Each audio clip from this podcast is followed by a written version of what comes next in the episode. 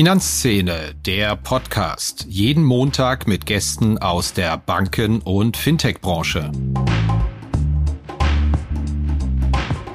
Wir haben ja durchaus Standorte, wo ich eine physische Kasse habe und wo ich auch Automaten habe, also Geldautomaten habe. Und wir sehen da wirklich manche Standorte, wo die Frequenz an den Automaten zurückgeht und an der Kasse zunimmt.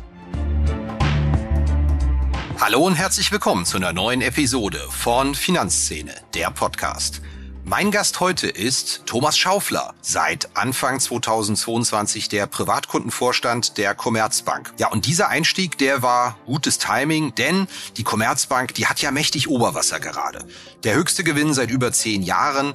Es fließt wieder Dividende, man will Aktien zurückkaufen und natürlich gab es da noch Social-Media-Nutzer konnten es ja quasi gar nicht übersehen, den Wiederaufstieg in den deutschen Aktienindex DAX in der vergangenen Woche. Da wollten wir natürlich von Thomas Schaufler wissen, wie viel davon ist eigentlich hausgemacht und Eigenleistung und wie viel davon ganz banal eine Funktion der Zinswende. Wir haben Schaufler natürlich auch zum veränderten Kundenverhalten in der Zinswende gefragt. Da haben Sie schon im Intro eine ganz interessante Erkenntnis gehört. Dazu haben wir über seinen Blick auf die Fintech-Branche gesprochen, die ja gerade am diametral anderen Ende des Stimmungsbarometers unterwegs ist im Vergleich zu den Banken. Wir sprachen auch darüber, warum die Commerzbank im vergangenen Jahr denn eine halbe Million Kunden verloren hat gegen den Branchentrend und was sie mit der Marke Comdirect vorhat. Auf geht's!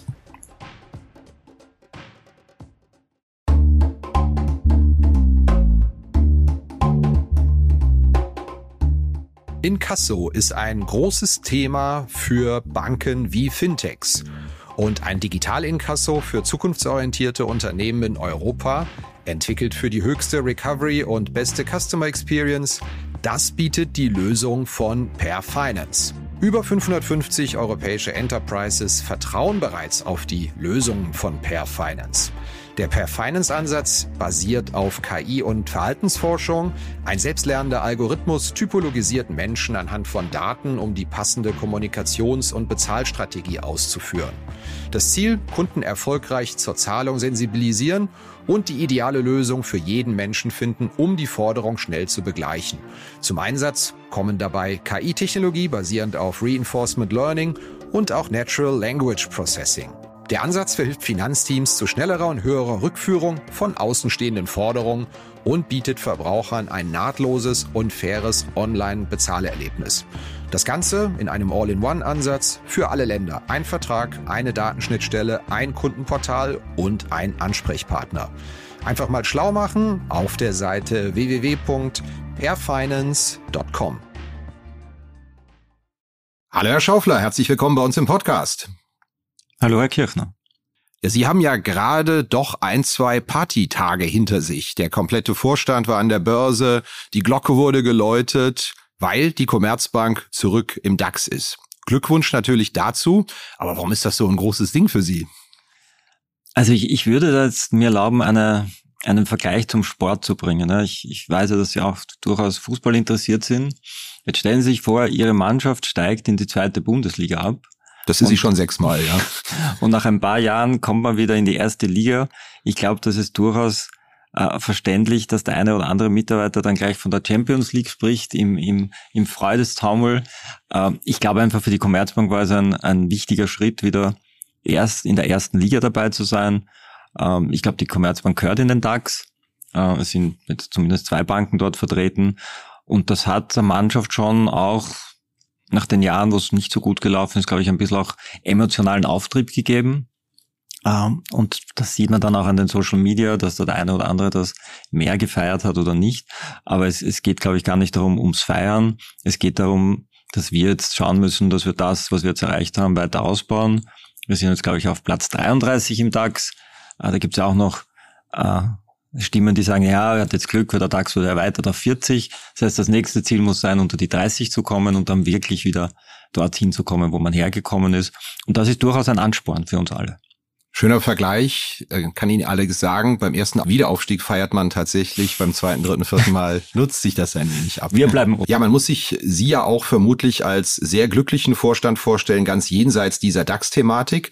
Sie sind zum 1. Januar 2022 gekommen und dann gehen gleich mal die Zinsen durch die Decke wie nichts Gutes. Und damit auch der Gewinn Ihrer Privatkundensparte. 1,1 Milliarden Gewinn vor Steuern waren es am Ende. Wie viel davon ist denn hausgemacht und wie viel einfach nur eine Funktion von Marktbedingungen, die Ihnen endlich mal nach vielen, vielen Jahren sehr gut reinlaufen? Also die ganz kurze Antwort ist, alles ist hausgemacht. Das heißt, das haben alles meine Mitarbeiter und Mitarbeiterinnen äh, am, am Kunden geleistet. Ähm, ich ich finde spannend, ich glaube, vor zehn Jahren hätte niemand die Frage gestellt, Banken verdienen Zinsen, sondern damals war es klar.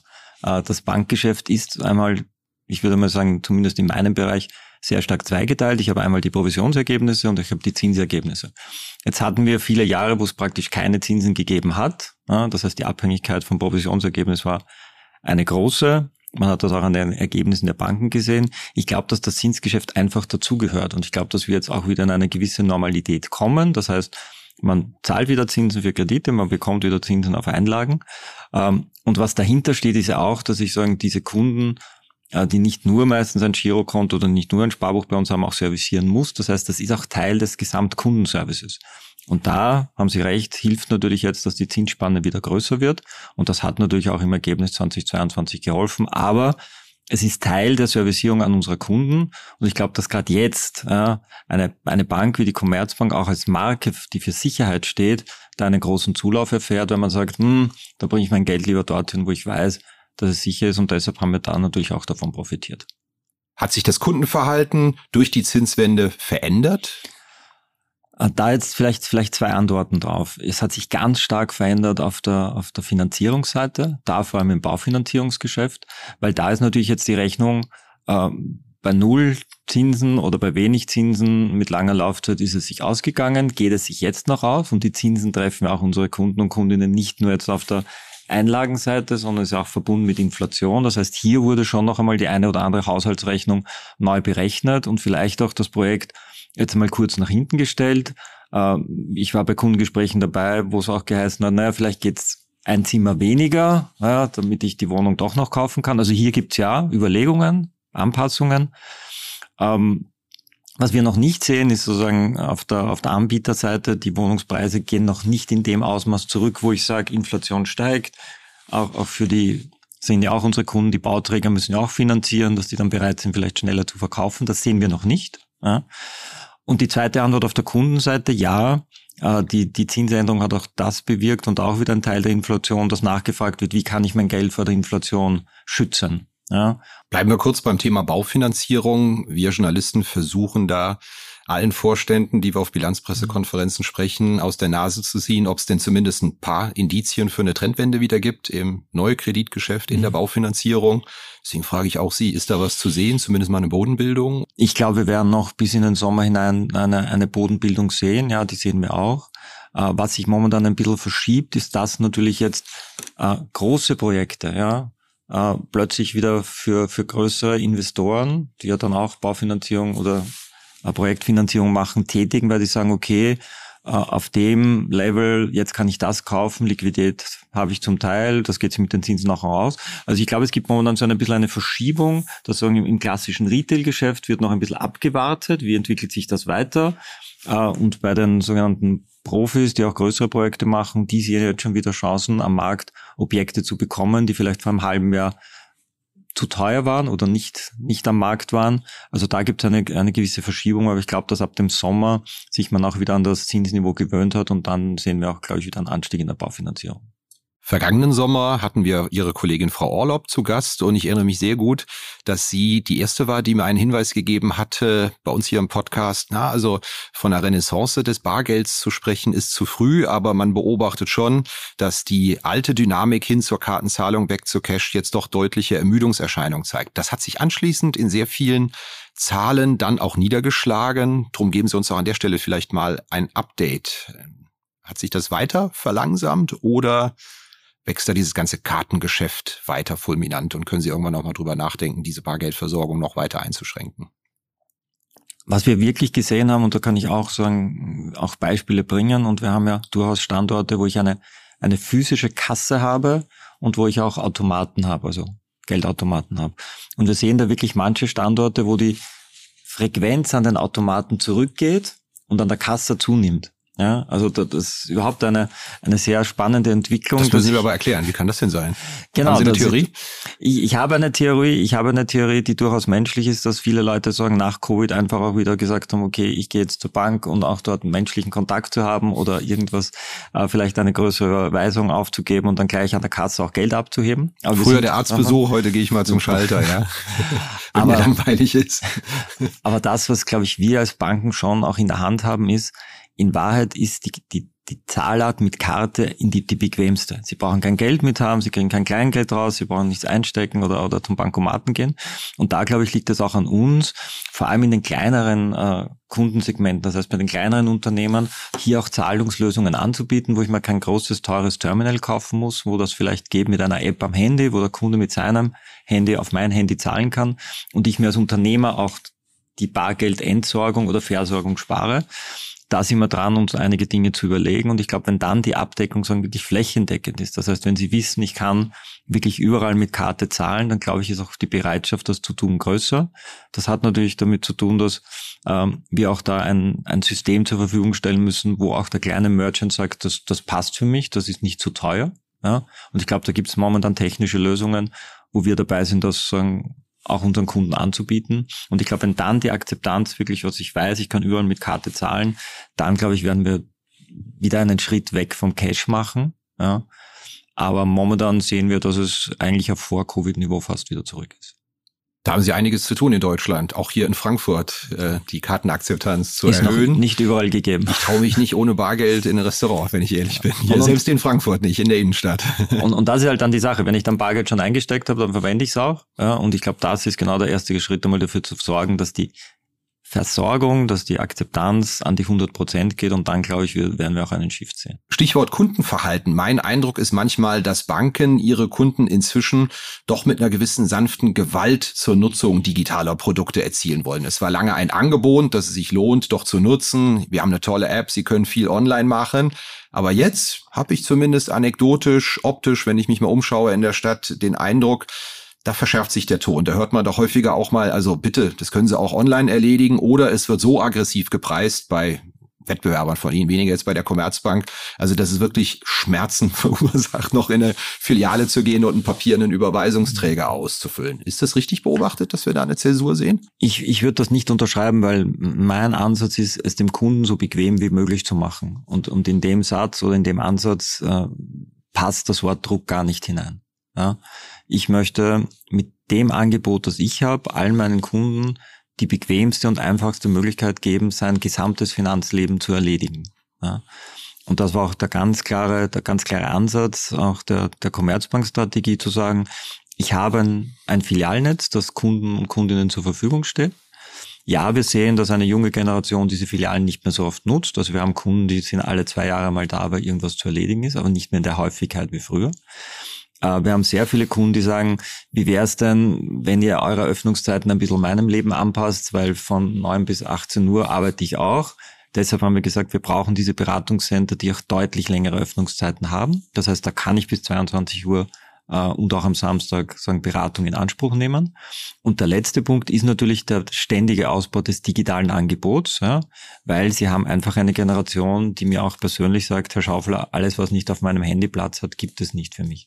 Ich bestelle über mein Handy Essen, ich spiele, ich kommuniziere mit meinen Freunden äh, und ich möchte auch meine Bank dort haben. Das heißt, das ist auch eine gewisse Herausforderung jetzt für uns als ein Gesamtanbieter, dass ich alle drei Kanäle bespielen muss.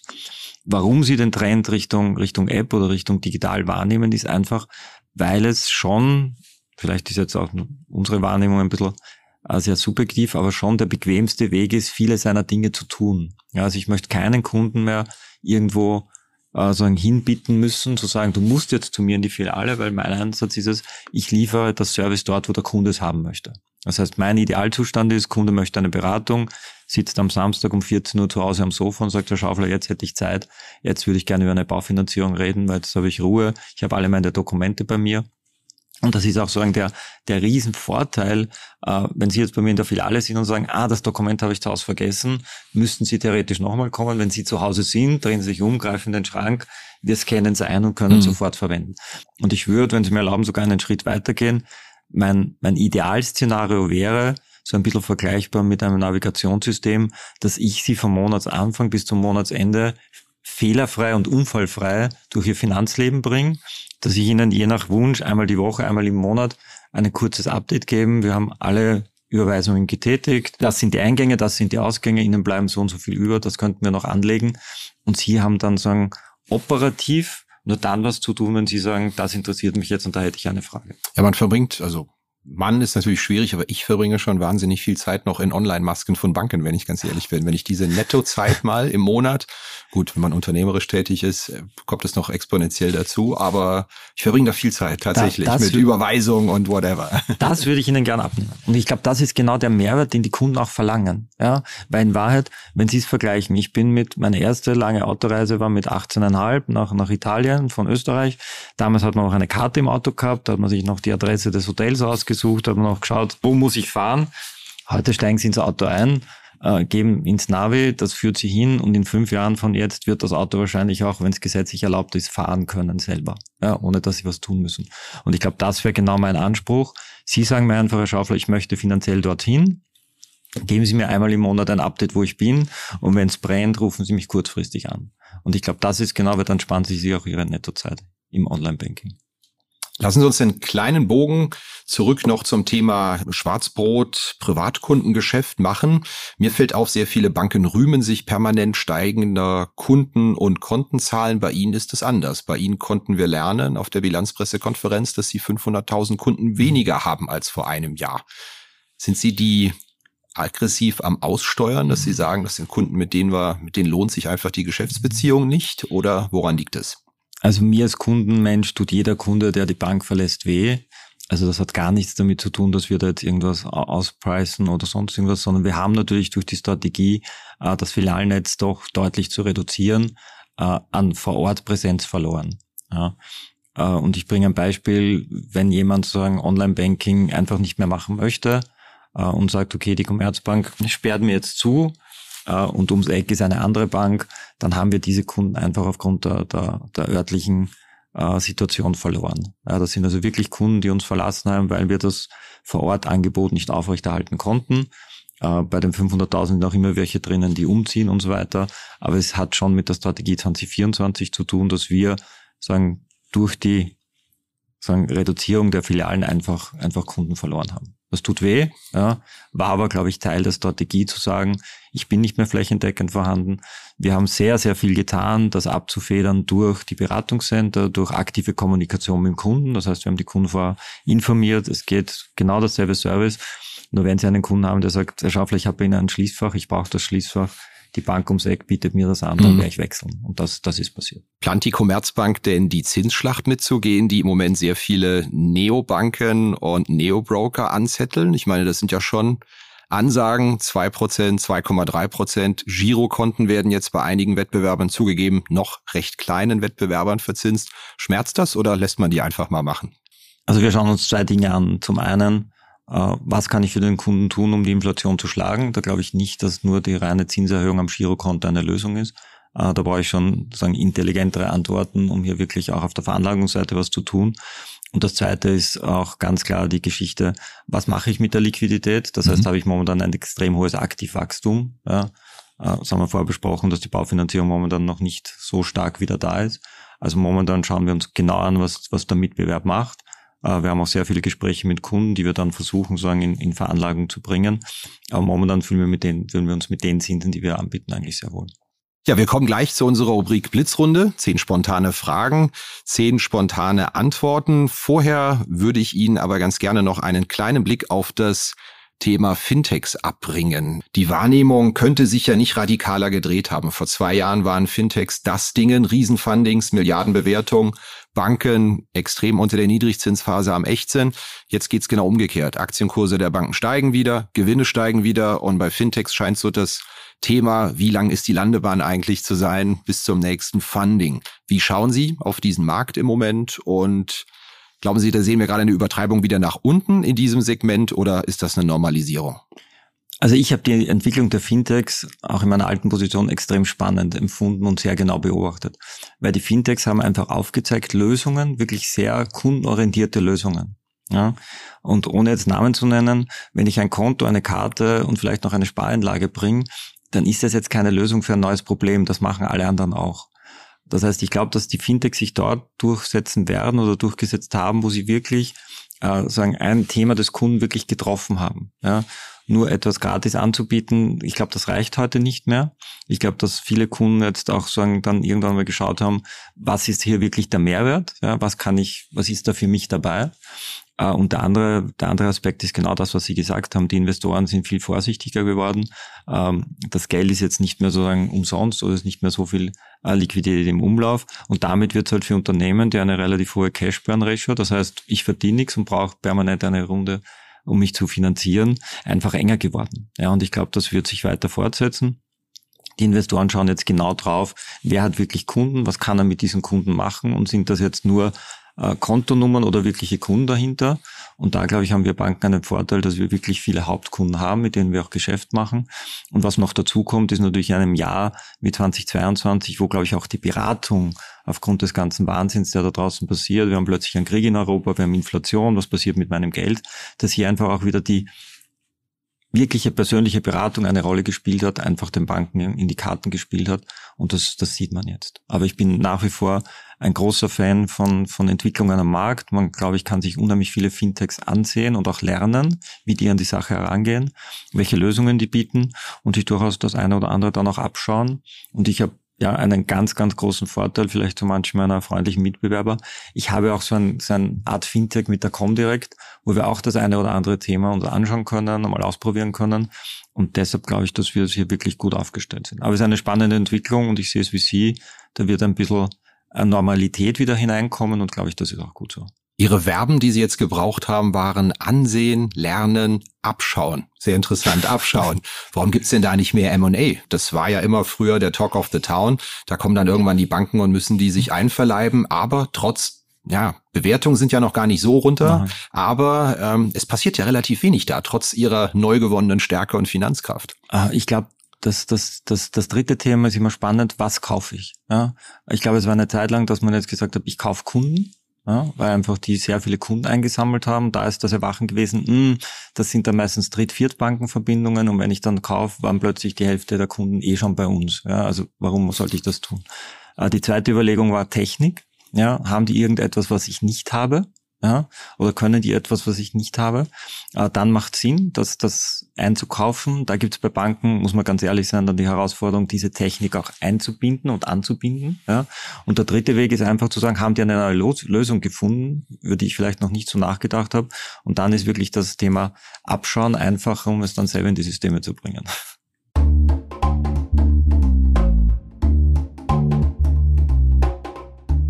Ja, wenn es ein Thema gibt, das den Smalltalk dominiert, bei mir, wenn ich mit Vertretern der Banken- und Fintech-Szene spreche, dann ist es doch die Regulatorik. Was das alles kostet, das Personal, das man finden und binden muss, den Aufwand, den man damit hat. Ja, die Emma Risk und auch die bankenaufsichtlichen Anforderungen an die IT, kurz BAIT, die haben viele schon auf dem Radar. Aber jetzt wartet bereits Dora am Horizont, die nächste Regulierungswelle. Da ist es höchste Zeit für eine zeitgemäße, digitale und automatisierte Unterstützung im Rahmen der Rezertifizierung der Sollkonzepte im Bereich des Zugriffs- und Zutrittsmanagements. Dafür gibt es Foconis Zack. Das Foconis Zack Funktionspaket Rezertifizierung erledigt automatisiert den Soll-Ist-Abgleich, den Antrags- und Genehmigungsprozess und verfügt darüber hinaus über hochspezialisierte Tiefenanalysen, die Berechtigungsrisiken in den IKS-relevanten Bereichen aufdecken. Foconis Zack, dieses Paket, das kommt von der Foconis AG. Das ist ein Unternehmen 2000 gegründet, Softwarehaus mit Fokus auf effiziente Automatisierung und Digitalisierung regulatorischer Anforderungen. Wenn Sie sich mal informieren wollen, schauen Sie mal vorbei unter foconis mit c.de slash Rezertifizierung. Aber alle Punkte liefen jetzt nicht auf eine Übernahme hinaus letztendlich. Okay, prima. Sehr schön. Dann kommen wir zur Rubrik Blitzrunde wenn Sie schon mal reingehört haben, werden Sie die kennen. Ich stelle Ihnen einfach ganz spontane Fragen und lasse Ihnen wenig Raum für ausführliche Erläuterungen. Morgens ein Kaffee oder ein Tee? Tee. Im Flieger oder im Zug? Gang oder Fenster? Äh, Gang. Im Urlaub Strand oder Berge? Ganz klar Strand und Meer. Sind Sie morgens lieber ganz früh im Büro oder lieber abends länger da? Abends sehr lang, aber auch in der Früh durchaus. Also beides. Buch oder Netflix? Buch. Das letzte wirklich gute Buch, was Sie in der Hand hatten oder überhaupt das letzte war? Uh, Flying Wheel, uh, Motivation von Menschen. Lohnt sich's? Lohnt sich. Ganz, ganz dünnes Buch, nur ein paar Seiten kann man schnell lesen, aber lohnt sich auch ein paar Mal zu lesen. Apple oder Android? Apple. An der Kasse, Cash oder Karte? Karte. Was für eine Karte? Credit oder Debit? Uh, Debitcard. Was ich an Frankfurt wirklich überhaupt nicht leiden kann, ist? Uh, hin und wieder die langen Schlangen am Flughafen. Und was mich positiv überrascht hat, als ich herkam vor einem Jahr? Unheimlich schöne Stadt, uh, international, schön zum Leben. Lieber viel Geld oder viel Freizeit? Um, ausreichend Geld, um die Freizeit genießen zu können. Wenn wir jetzt in Ihr Büro gehen würden, auf dem Schreibtisch, Ordnung oder Chaos? Uh, noch viel Papier. Was können denn die Deutschen von den Österreichern lernen im Arbeitsalltag? Um, ein wenig mehr Gelassenheit und ein wenig mehr uh, Workarounds. Was könnten die Österreicher von den Deutschen lernen? Uh, Struktur und Konsequenz. Sehr schön. Ich hörte, Sie sind ganz großer NFL-Fan. Das heißt, Sie haben auch den Super Bowl wahrscheinlich gebinged nachts. Ab der Halbzeit, ich habe mir den Wecker gestellt, bin genau zur, zur Halftime-Show aufgewacht, also durch Wecker aufgewacht und habe eine der spannendsten zweiten Hälften gesehen, wo sich Gott sei Dank die Kansas City Chiefs knapp durchgesetzt haben. Hat denn Ihr Team gespielt? Kansas City Chiefs, ich finde den Patrick Mahomes einen unglaublichen Quarterback, der einfach äh, eine Gabe hat, dieses Spiel zu spielen. Das ist kein, das ist kein, kein auswendig gelernt, kein, sondern der reagiert einfach auf eine Situation, dass er auch einmal mit der anderen Hand passt und das ist einfach schön zuzuschauen und man merkt einfach, dass so ein Begabung, Talent mit sehr viel Fleiß einfach wirklich dazu führen kann, dass man eine ganze Mannschaft, die wahrscheinlich nicht so gut war wie die andere Mannschaft, aber zum Sieg führen kann. Wo kommt die Affinität zum Thema NFL her? Ah, das, das ist, glaube ich, reiner Zufall. Ähm, in, in Österreich hat es eine, hat eine sehr frühe Entwicklung gegeben, was American Football betrifft. Also es hat in Wien immer ein, zwei Mannschaften gegeben. Und dann hat es einfach Übertragungen von College-Spielen gegeben. Da war Notre Dame eine der ersten Mannschaften, die ich gesehen habe. Äh, und dann ist das so weitergewachsen. Und dann auch das System, sagen die Entwicklung der jungen Spieler in diesem Draft, dass die dann die Chance haben, sagen, in die NFL zu kommen. Und auch diese Ausgeglichenheit, dass man sagt, das schlechteste Team kann sich die besten Spieler aussuchen, sodass sie dann über die Zeit immer wieder eine Ausgeglichenheit kriegen. Das macht einfach unheimlich viel Spaß und ist auch, auch sehr, sehr spannend zum Zuschauen. Sehr schön. Ja, die Blitzrunde ist damit vorbei.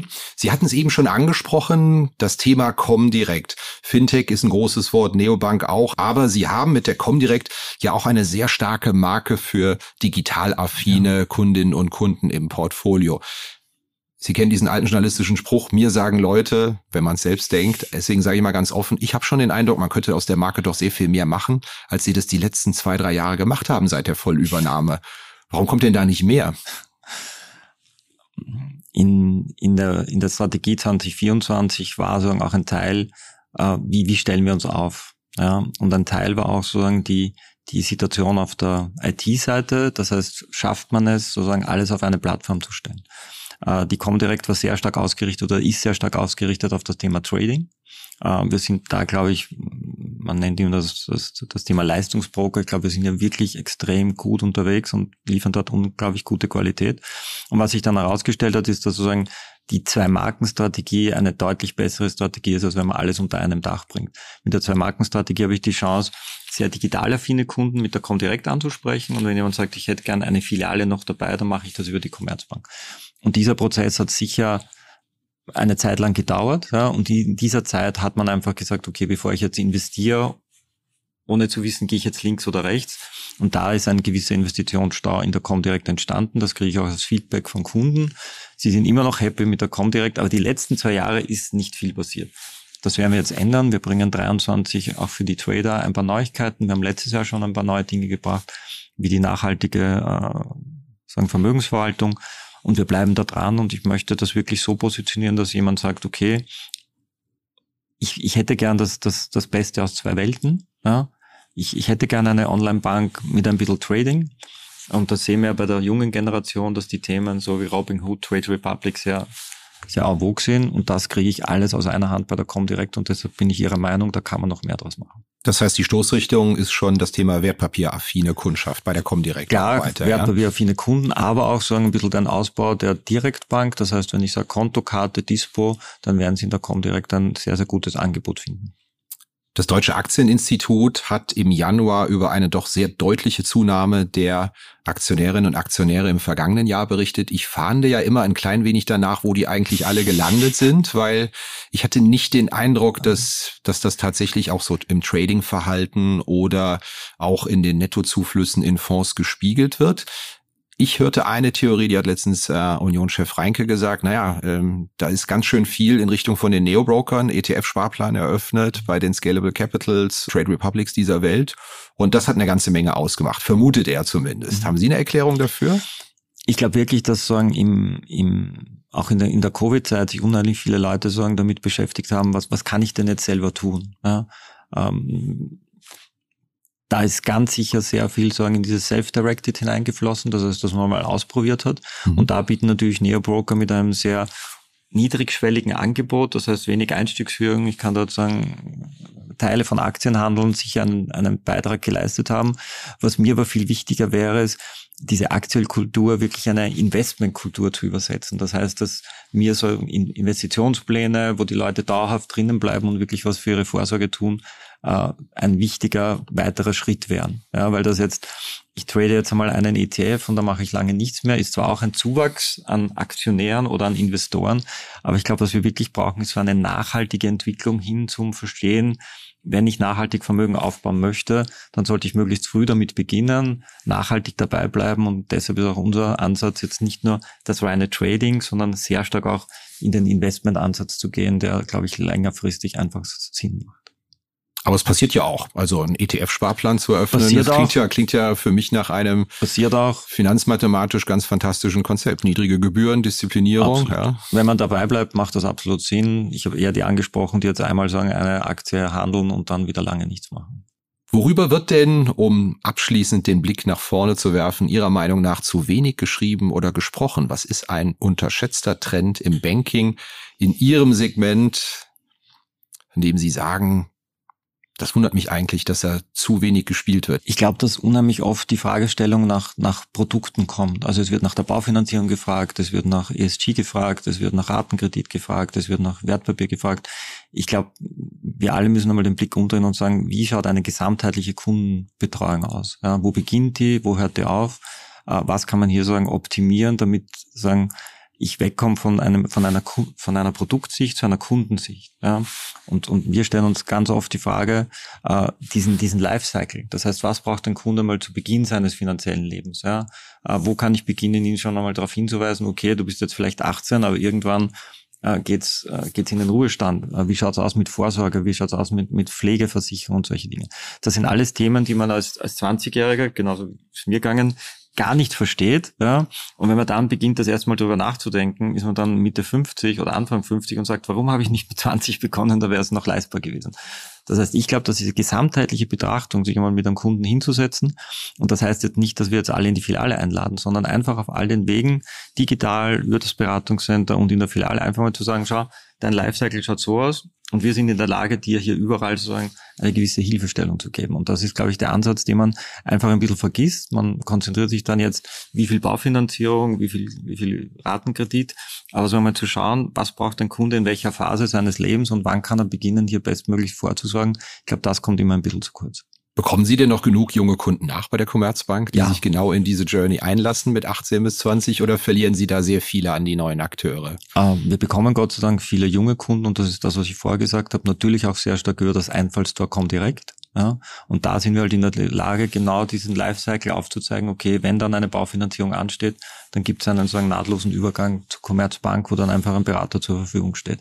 Und ich glaube, das wird für viele Kunden auch der einfachere Weg sein, als wenn ich jetzt sage, ich habe dort meine Trading-App, da habe ich meine Ratenkritik, da habe ich meine Baufinanzierung und irgendwann verlieren sie dann Übersicht, ob das alles auch stimmig zueinander passt. Und ich glaube, dass einfach die Komposition dieser einzelnen Produkte dann wirklich diese Kundenjourney ausmacht und wir gehen weg von der Kunden, von der Produktsicht rein in die Kundensicht und das macht, glaube ich, Sinn. Ja, das war's wieder mit dieser Episode von Finanzszene, der Podcast. Wir sagen danke fürs Zuhören, freuen uns über Ihr Feedback unter redaktion.finanz-szene.de. Kontaktmöglichkeiten auch über Threema in den Notes zu diesem Podcast. Vielen Dank. Redaktion und Host Christian Kirchner. Coverdesign Elida Atelier Hamburg. Produktion und Schnitt Podstars bei OMR Hamburg. Musik Liturgy of the Street von Shane Ivers www.silvermansound.com.